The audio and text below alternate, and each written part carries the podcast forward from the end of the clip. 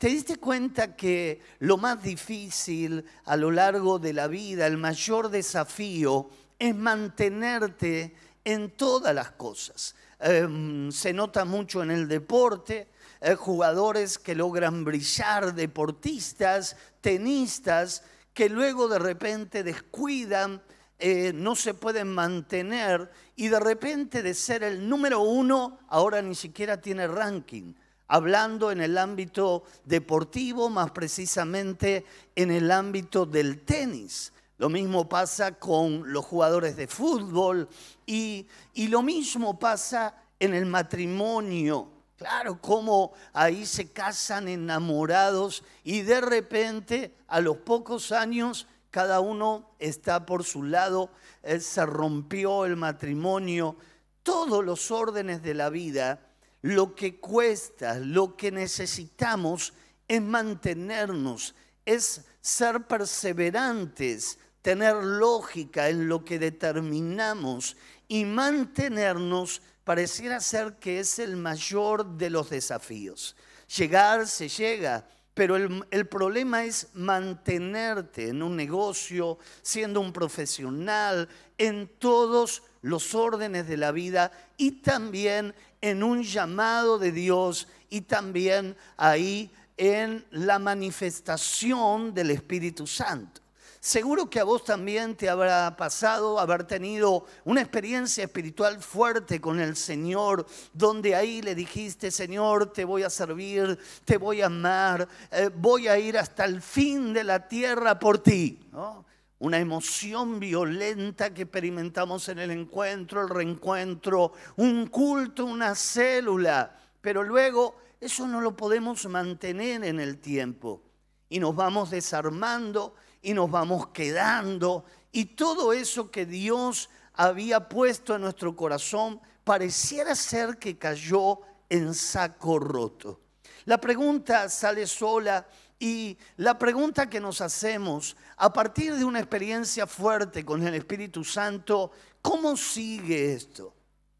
¿Cómo mantenemos la experiencia con el Espíritu Santo? En este tiempo, eh, yo te estaba contando cuando estábamos orando por el bautismo del Espíritu Santo, que en este mismo momento un avivamiento aparentemente comenzó en los Estados Unidos hacía muchísimos años que no había un avivamiento como el que en este momento está aconteciendo y comenzó en una universidad, en una capilla, donde de repente ahí se habló del pecado y del arrepentimiento. Y un quebranto cayó sobre los estudiantes de tal manera que hace 11 días que no pueden parar de orar, de alabar al Señor y esto eh, se encendió. Ahora, ¿cómo hacer para que podamos tener una experiencia de semejante naturaleza? Porque anhelamos el fuego del Espíritu Santo. Porque anhelamos más del Espíritu Santo. Amén. Entonces, vamos a ver cuál es el secreto ahí en 2 de Timoteo capítulo 1, verso 3 al 6. Vamos a ver lo que dice ahí la palabra de Dios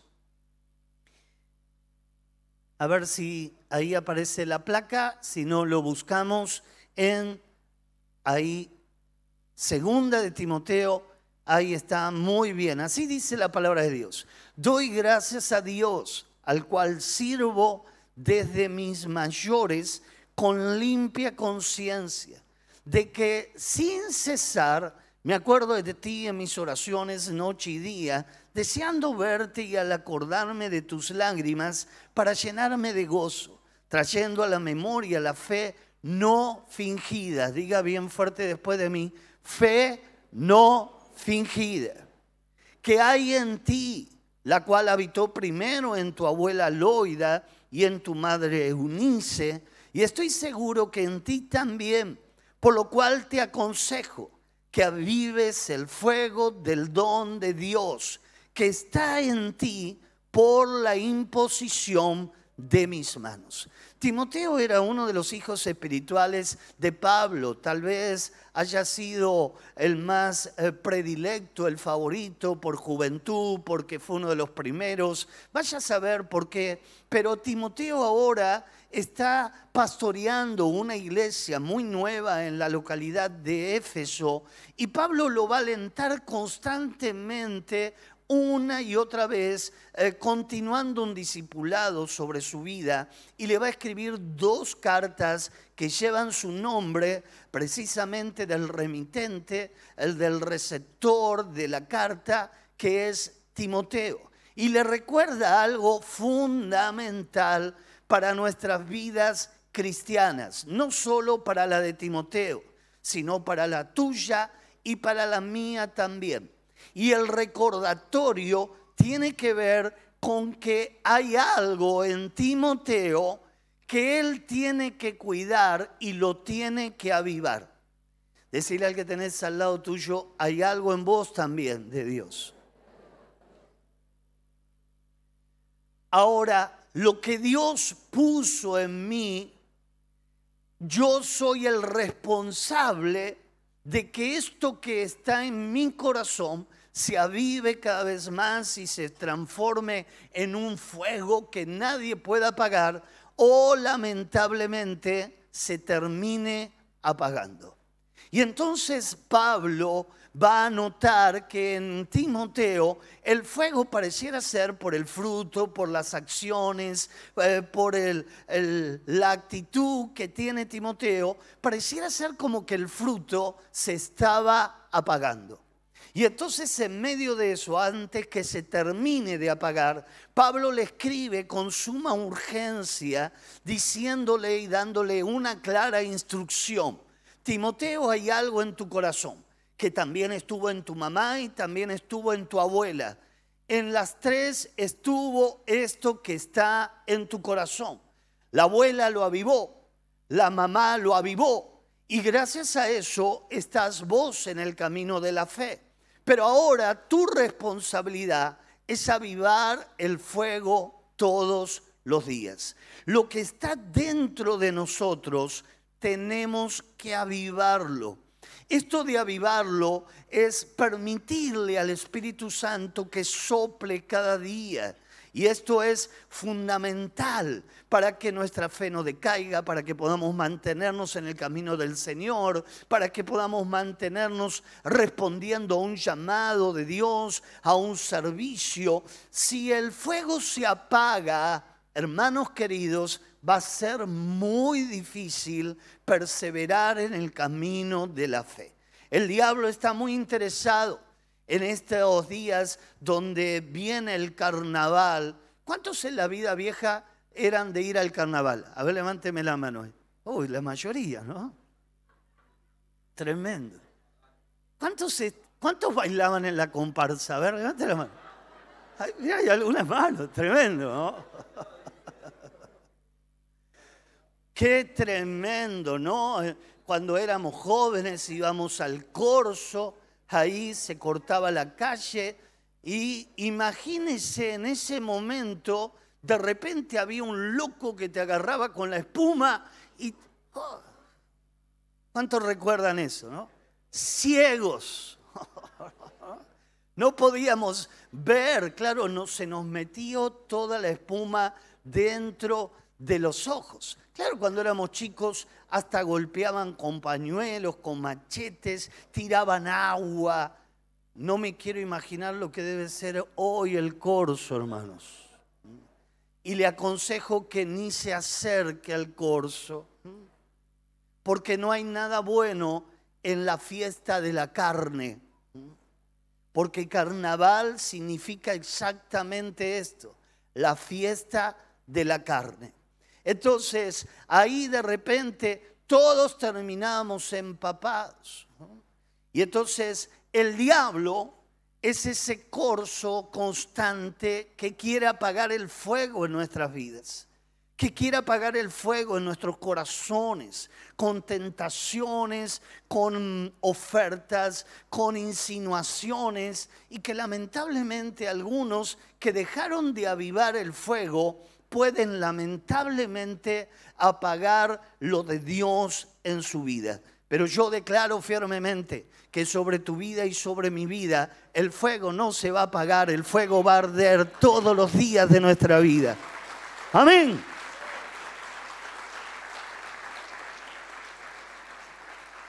Pablo le enseña a su hijo espiritual que el fuego por sí mismo no se va a mantener encendido sino que él tenía que ocuparse de que se mantuviera encendido el fuego en su corazón. De la misma manera como en la antigüedad, en el templo de Dios, los levitas tenían la misión los sacerdotes, de mantener el fuego encendido, la lámpara encendida, y no permitir que el fuego se apagara, la lámpara se apagara y que la tienda de reunión quedara en penumbras, en oscuridad o en tinieblas. Si el fuego de Dios se apaga nosotros, quedaremos en oscuridad, quedaremos en tinieblas desde la misma perspectiva de donde Dios nos tomó. Vos y yo estábamos en tinieblas, vos y yo estábamos en oscuridad, vos y yo no podíamos ver la realidad de Dios. Si el fuego se apaga, no queda otro remedio que la persona vuelva a estar en tinieblas y las tinieblas comience a propagarse en su vida y en su corazón y lamentablemente, paulatinamente, la persona vuelva atrás. Por eso es que el fuego no se puede apagar. Diga fuerte después de mí, el fuego no se puede apagar. Pero el fuego se puede apagar si se lo descuida. Creo que eh, en alguna oportunidad habrás encendido un fuego. Si un varón no ha encendido un fuego, mujer, por favor, eh, dude un poco de ese varón. El varón tiene que encender un fuego para hacer un asado, una pizza o algo. Por favor, me lo va a agradecer luego en el futuro. Hoy se puede aprender a hacer absolutamente cualquier cosa, basta ver en YouTube. Entonces, el fuego, cuando uno comienza a encenderlo, uno dice, ya agarró, ya agarró, ya agarró. Y te descuidas y te vas a hacer otra cosa y el fuego se apagó. Porque creíamos que había agarrado, pero no había agarrado nada. Entonces, cuán importante es nunca descuidar el fuego. El fuego se puede apagar si se lo abandona. El descuido puede ser fortuito, pero el abandono es negligencia. La negligencia de dejar de congregarse, la negligencia de dejar de orar, la negligencia de buscar al Espíritu Santo, la negligencia de leer la Biblia puede hacer que el fuego se apague. Si se contamina con otros elementos, también el fuego se va a apagar. Y entonces hay muchos elementos que evitan la combustión y hace que el fuego se vaya apagando. La santidad es lo que llega a mantener el fuego encendido en nuestros corazones, consumiendo nuestra vida, ardiendo para Dios. El fuego también se puede apagar si me canso. Avivar es echarle viento al fuego. Eh, algunos tienen hasta la costumbre, eh, el otro día se me cayó un gaucho, me dijo, si el fuego se te apaga, agarrale el, ¿cómo se llama? El secador de la, de la pastora y dale al fuego. No, eso pareciera ser algo muy automático, muy improvisado. Algunos lo usan, bueno, allá usted. Yo soy de la vieja usanza, prefiero darle viento al fuego, abanicarlo, soplarlo, eh, agarrar una pala a la vieja usanza y darle y darle y darle y darle hasta que se enciende otra vez. A ver, los varones dicen amén. Gloria a Dios. ¿eh? De la misma manera tenemos que avivar el fuego, pero no de un asado, un fuego mucho más importante, que es el fuego del Espíritu Santo en nuestras vidas, en nuestros corazones. Y el fuego implica ahí un esfuerzo. Y una persona de repente se cansa, se rinde y se entrega y el fuego se apagó. En primer lugar, vamos a, permitirle ahí al fuego eh, identificar para qué es el fuego. Y en primer lugar lo que vamos a decir es que el fuego es para consumir. El fuego es purificador. Quema lo que tiene que quemar en mí, la escoria, eh, aquello que no es del Señor. El fuego va a mantener la pureza dentro de nuestro corazón, va a mantener la pureza de nuestras motivaciones. Mira lo que dice en 1 Corintios capítulo 3 en el verso 11. Dice, porque nadie puede poner otro fundamento en el que está puesto, el cual es Jesucristo. Y sobre este fundamento, alguno edificaré oro, plata, piedras preciosas, madera, heno, hojarasca. La obra de cada uno se hará manifiesta porque el día la va a declarar, pues por el fuego será revelada y la obra de cada uno, cual sea, el fuego la probará. Dice la palabra de Dios que todo lo que hacemos en, la, eh, en público, en la intimidad, eh, para Dios, en un momento determinado, cuando estemos delante del Señor, esa obra va a ser probada. Y si esa obra fue hecha con el corazón correcto, como para Dios, dice que esa obra será como un material precioso.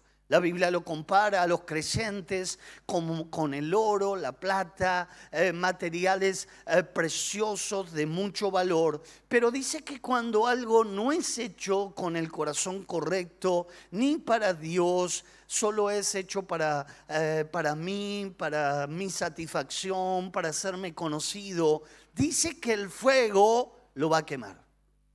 Y qué frustración puede ser tan grande, tan profunda de que todo lo que hicimos eh, durante toda nuestra vida eh, no pase la prueba del fuego y se consuma y termine todo chamuscado porque no lo hicimos con el corazón correcto ni siquiera para Dios. Ahora, ¿cuál es el corazón correcto? El fundamento es Cristo. Pablo nos da la clave, Pablo nos da el, el, secreto para poder edificar de manera correcta y es que el fundamento de continuo permanentemente en nuestra vida sea Jesucristo. Como en una casa, si el fundamento no es el correcto, la casa se vendrá abajo. Si el fundamento no es correcto en nuestras vidas, nuestra vida espiritual se vendrá abajo nuestra salud espiritual se vendrá abajo. Y entonces no podremos avanzar, no podremos seguir adelante, no podremos eh, cumplir con el propósito de Dios en nuestras vidas. El fuego purifica el oro. Ese oro que muchas veces cuando se extrae necesita eh, separarse de la escoria, eh, necesita separarse de otros materiales cuando es extraído de la mina. Nosotros fuimos extraídos de una mina llamada mundo. Y cuando llegamos al camino del Señor y avivamos el fuego continuamente en nuestras vidas, el Señor comienza a quitar las escorias de nuestra vida, malas juntas, eh, malos lugares que frecuentabas, eh, situaciones incorrectas en la cual vos y yo somos oro desde el momento en el cual el Señor nos tomó en sus manos, pero todavía ese material está pegado de otros materiales que empiezan a opacar el oro. Y el fuego, el fuego de la prueba, el fuego de la dificultad, el fuego de una pérdida, el fuego, lo único que va a hacer, va a ser evidenciar si terminamos siendo escoria o terminamos siendo oro. La prueba viene para todos. Es durísima la prueba. Es difícil la prueba. Es tremenda la prueba. Pero cuando uno compara en otros lugares la prueba de fe que muchos creyentes están atravesando y viviendo, a veces nuestra prueba termina siendo demasiado pequeña en virtud de lo que otros hombres y mujeres de fe están viviendo en el mundo entero. Eh, eh, poniendo a riesgo su vida, sosteniendo la fe, prohibiciones por todos lados, pero en medio de semejantes pruebas, el fuego de Dios comienza a quemar, consumiendo la escoria, y esos hermanos realmente brillan como el oro. Hermanos queridos, tal vez estamos atravesando pruebas, luchas, dificultades, desaliento, eh, tristeza, angustia. Eh, no vemos un futuro por delante, la cosa está difícil, la inflación, eh, los problemas, la inseguridad. Hermanos queridos, yo lo recuerdo que usted está en las manos poderosas del Dios Todopoderoso y que Dios está tratando con cada uno uno de nosotros y no permitirá, si no es su voluntad, ningún mal sobre su vida. Pero si todavía queda algún rastro de escoria en nuestros corazones, es probable que el Señor permita una prueba para sacar la escoria de mi mente, de mi corazón, de mi alma y para que Él pueda completar la obra que ha comenzado. Porque quiero recordarte que es fiel el que comenzó y es fiel el que la va a terminar y todo lo que Él ha comenzado lo terminará en cada uno de nosotros. Y es ahí donde tenemos que identificar lo malo que hay en nosotros y antes que el Señor habilite una prueba, yo tomar una decisión, anticiparme y decir, esto definitivamente no tiene que estar en mi vida. Esto lo entrego en el altar, en el fuego de Dios, para que sea consumido por completo. Adelantate, sé proactivo en tu santidad. Sé proactivo en tu matrimonio, sé proactivo en tu familia, sé proactivo en tu economía, porque quiero decirte que si estamos haciendo algo incorrecto, tarde o temprano saldrá a la luz.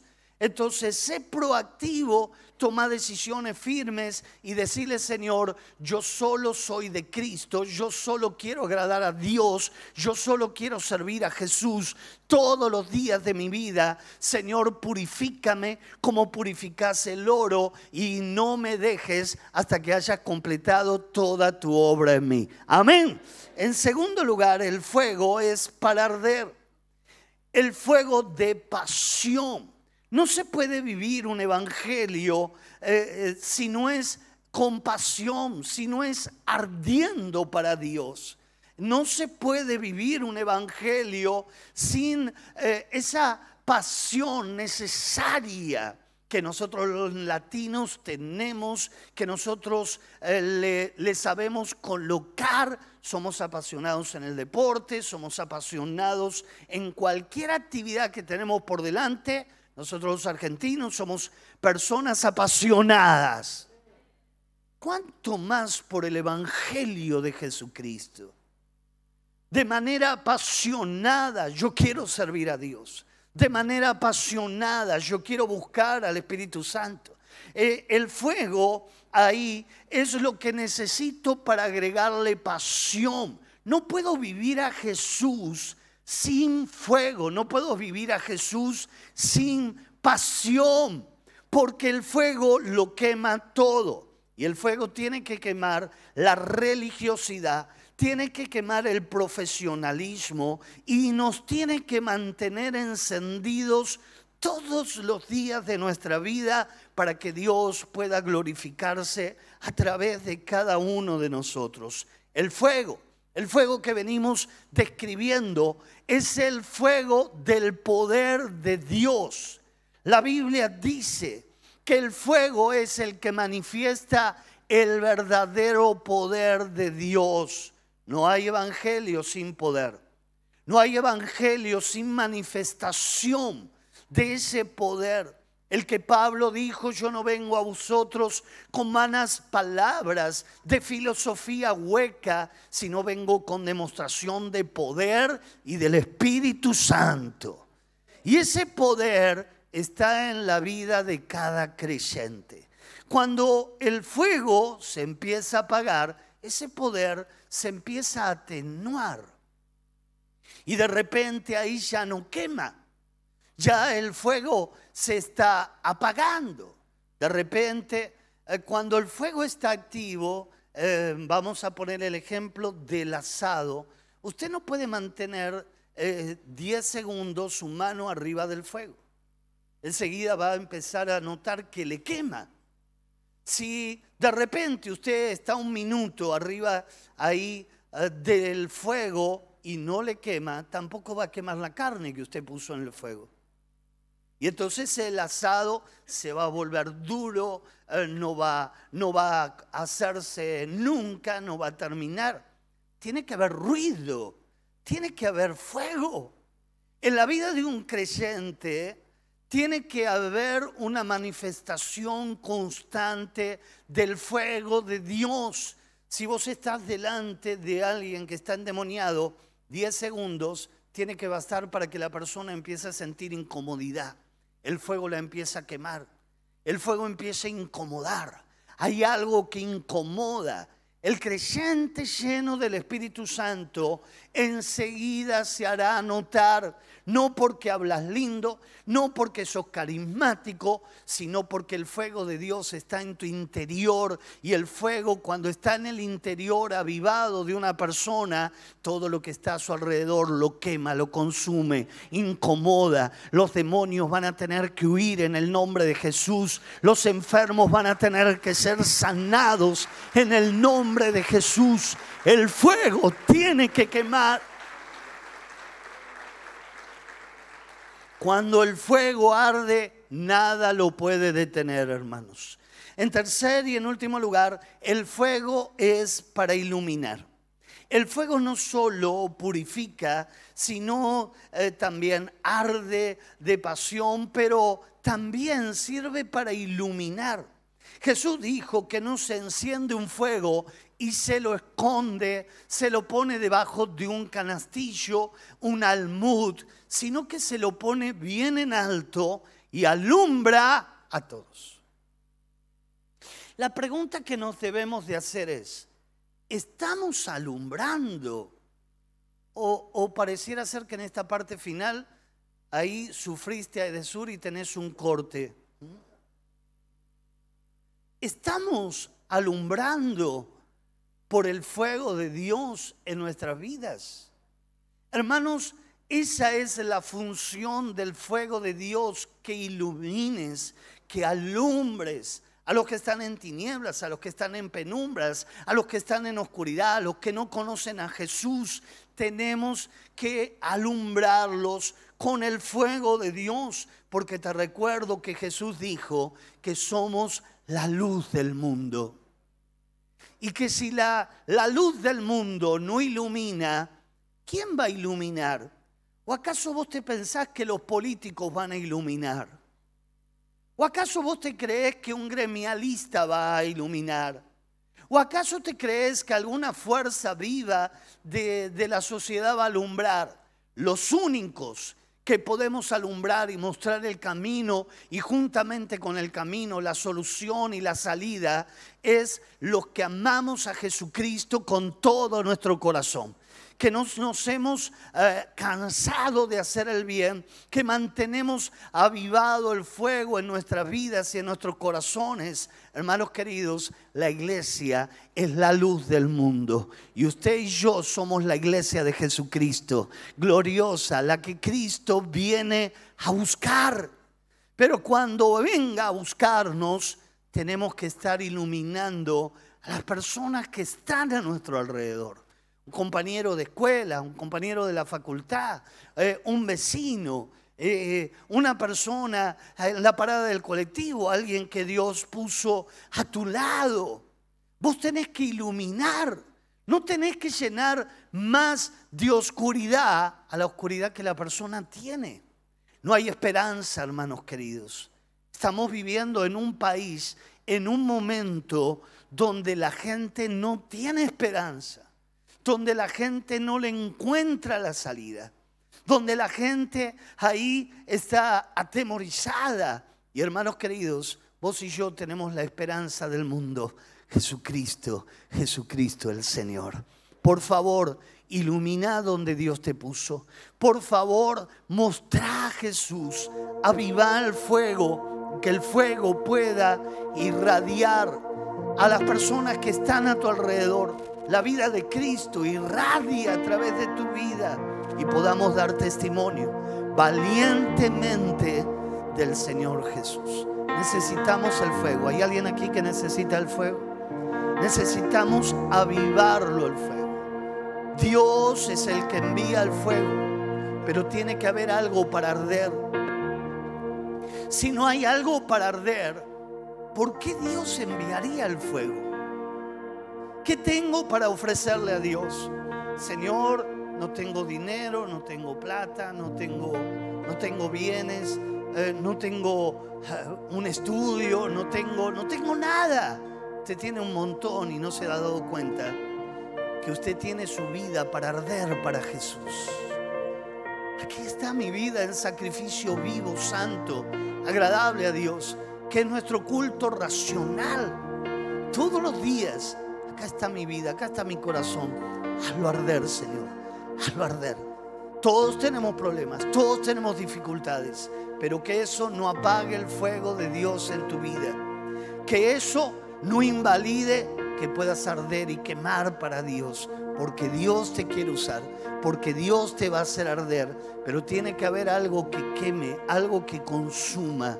Esa es nuestra vida, ofrecida en sacrificio vivo al Dios Todopoderoso. Necesitamos al Espíritu Santo que vuelva a soplar sobre nuestros corazones y que encienda un fuego que no pueda parar de hablar de Cristo que no pueda parar de orar por las necesidades, que no pueda parar de buscar a Jesús. Ese es el fuego de Dios.